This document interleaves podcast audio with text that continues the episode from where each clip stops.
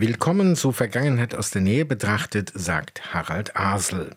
Kiruna ist die nördlichste Stadt Schwedens und unter anderem bekannt dafür, dass sie wegen des Erzbergbaus komplett umziehen muss. Was das für die geschichtlichen Zeugnisse bedeutet, das erkundet für uns mein Kollege Jakob Bauer zurzeit Kiruna. Das neue Zentrum von Kiruna, zugänglich seit Herbst 2022. Geprägt ist es von einer kleinen Fußgängerzone mit drei Malls. Alles ist stylisch, modern, skandinavisch zurückhaltend. Beeindruckend das neue Rathaus, ein lichter, imposanter Rundbau. Außen herum überall Baustellen neuer Wohnviertel. Und mittendrin ein riesiger gusseiserner Glockenturm, 26 Meter hoch, verspielt dekoriert mit Motiven aus der Bergbauarbeiterkultur, die diese Stadt geprägt hat. Er stand einst auf dem alten Rathaus und wurde hierher transportiert. Auch die schöne rote Holzkirche des Ortes soll hier in der Nähe wieder aufgebaut werden. Bis 2035 ist der Umzug insgesamt 40 solcher sogenannten kulturell wertvollen Gebäude geplant, wenn die Stadttransformation abgeschlossen sein soll und 6000 Menschen ein neues Zuhause haben. Klingt nach einer Stadt, die ihre Historie mitnehmen will in die Zukunft. Aber das stimmt nur in Teilen so, finden die Mitglieder von Kirunas Rötter. Der Heimatverein sitzt in einem schönen alten Holzhaus, dem sogenannten Falkshüs, das auch bald abgerissen wird, weil es zu nah an der Mine steht. Der Boden droht einzustürzen. Dort treffe ich den Vorstand des Vereins, Harald Eriksson.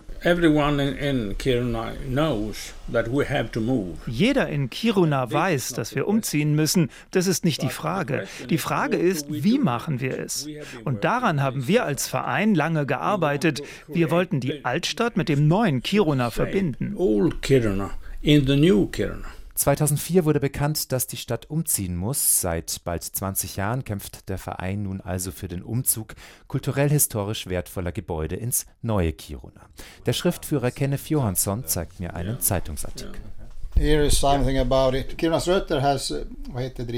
Da steht etwas uh, darüber. Also Wir haben über mehrere Wochen Informationsveranstaltungen für die Bürger von Kiruna organisiert, um mit ihnen zu diskutieren, was wollen sie für die Zukunft. Das Ergebnis war, die Bürger von Kiruna lieben ihre alten Häuser und wollen mit ihnen umziehen. Aber die Kommune hat nur gesagt, ach nö, kein Bock. Sie haben kein Gefühl für die alten Häuser und was so speziell an ihnen ist. Sie hatten andere Probleme.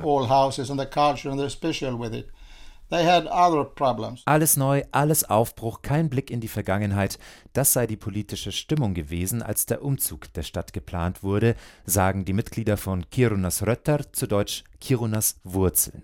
Diese Wurzeln liegen unzweifelhaft im Bergbau, was fast schon ironisch anmutet, weil diese Wurzeln gerade auch wegen des Bergbaus wieder ausgerissen werden. Kiruna wurde erst im Jahr 1900 als Stadt für Minenarbeiter gegründet, damals allerdings mit einer Vision, findet Harald Eriksson, der mir von den Ideen des Stadtgründers Hjalmar Lundbohm erzählt. He was planning to make a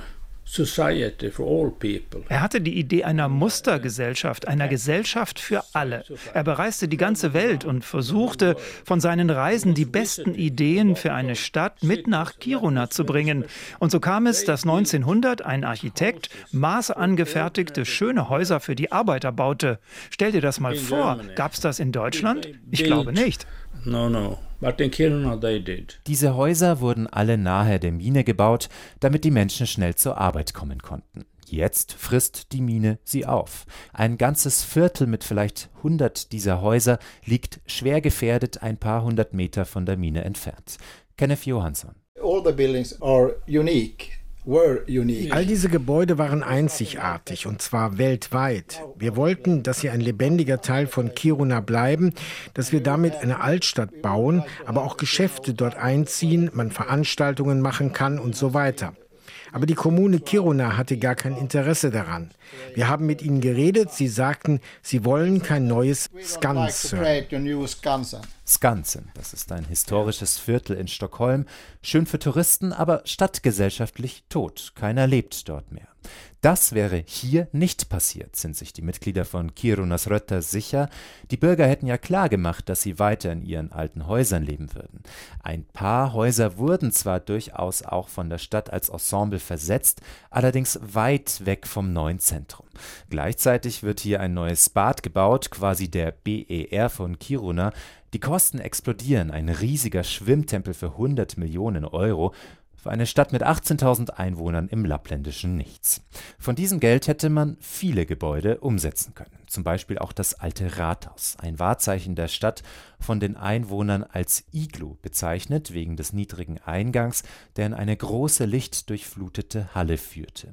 Dieses Rathaus wurde 2001, drei Jahre bevor bekannt wurde, dass die Stadt umziehen muss, zum geschützten Baudenkmal ernannt als zur Debatte stand, was man damit macht, habe sich ein Bausachverständiger das Haus angesehen. Kenneth Johansson.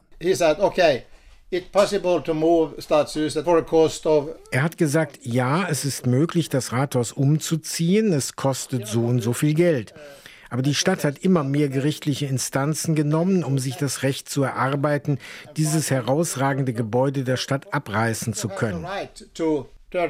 Jetzt ist das alte Rathaus nicht mehr denkmalgeschützt, es ist weg. Ich mache mit Kirunas Rötter eine Stadttour. Harald Eriksson zeigt mir das Viertel mit den schönen Häusern.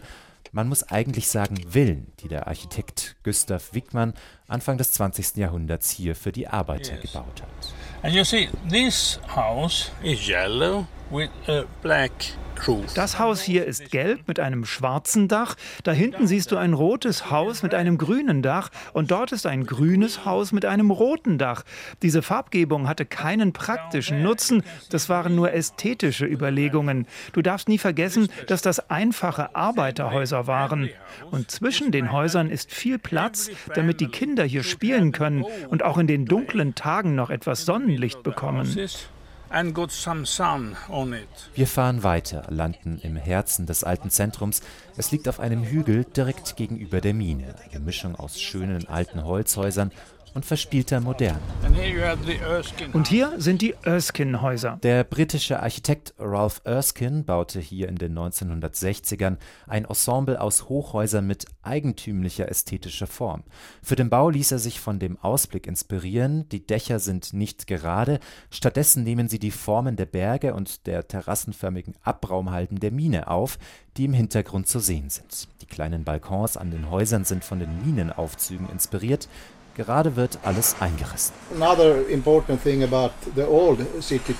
Das alte Zentrum war sehr luftig gebaut. Das Problem ist, dass wir in Kiruna sehr lange Winter und die Polarnacht haben. Da ist es sehr dunkel und da ist jedes Licht wichtig, das es durch die Häuser schafft. All das ist in diesem Loch da unten komplett verloren gegangen. Dieses Loch, von dem Kenneth Johansson spricht, ist das neue Zentrum, das deutlich tiefer liegt. Er wirkt frustriert, müde vom Kampf. Was dem Verein Kirunas Rötter gerade noch bleibt, ist der würdige Abschied, den sie ihrer Stadt geben wollen und vor allem den Menschen, die das hier geliebt haben. Dafür haben sie mehrere sogenannte Beerdigungen organisiert, gemeinsame Treffen an Orten, die bald nicht mehr sind, mit geteilten Erinnerungen und Momenten der Trauer für eine sterbende Stadt. Oh, Wenn die Menschen sagen, das macht mich traurig, dann gibt es gleich Gegenstimmen, die oh, sagen, hör auf, herumzuheulen, wir müssen das tun, sonst stirbt Kiruna. Das Neue ist doch super, vergesst das Alte. Aber du würdest doch nie so über einen sterbenden Freund sprechen, oder? Es ist wichtig, dass wir unsere Gefühle ausdrücken können. Sonst erleiden wir ein Trauma, das wir noch jahrzehntelang in Kiruna spüren werden. Und jetzt bin ich nicht mehr die deutsche Stimme von Kenneth Johansson, sondern wieder Harald Asel. Und ich bedanke mich für die Aufmerksamkeit. RBB 24 Inforadio vom Rundfunk Berlin-Brandenburg.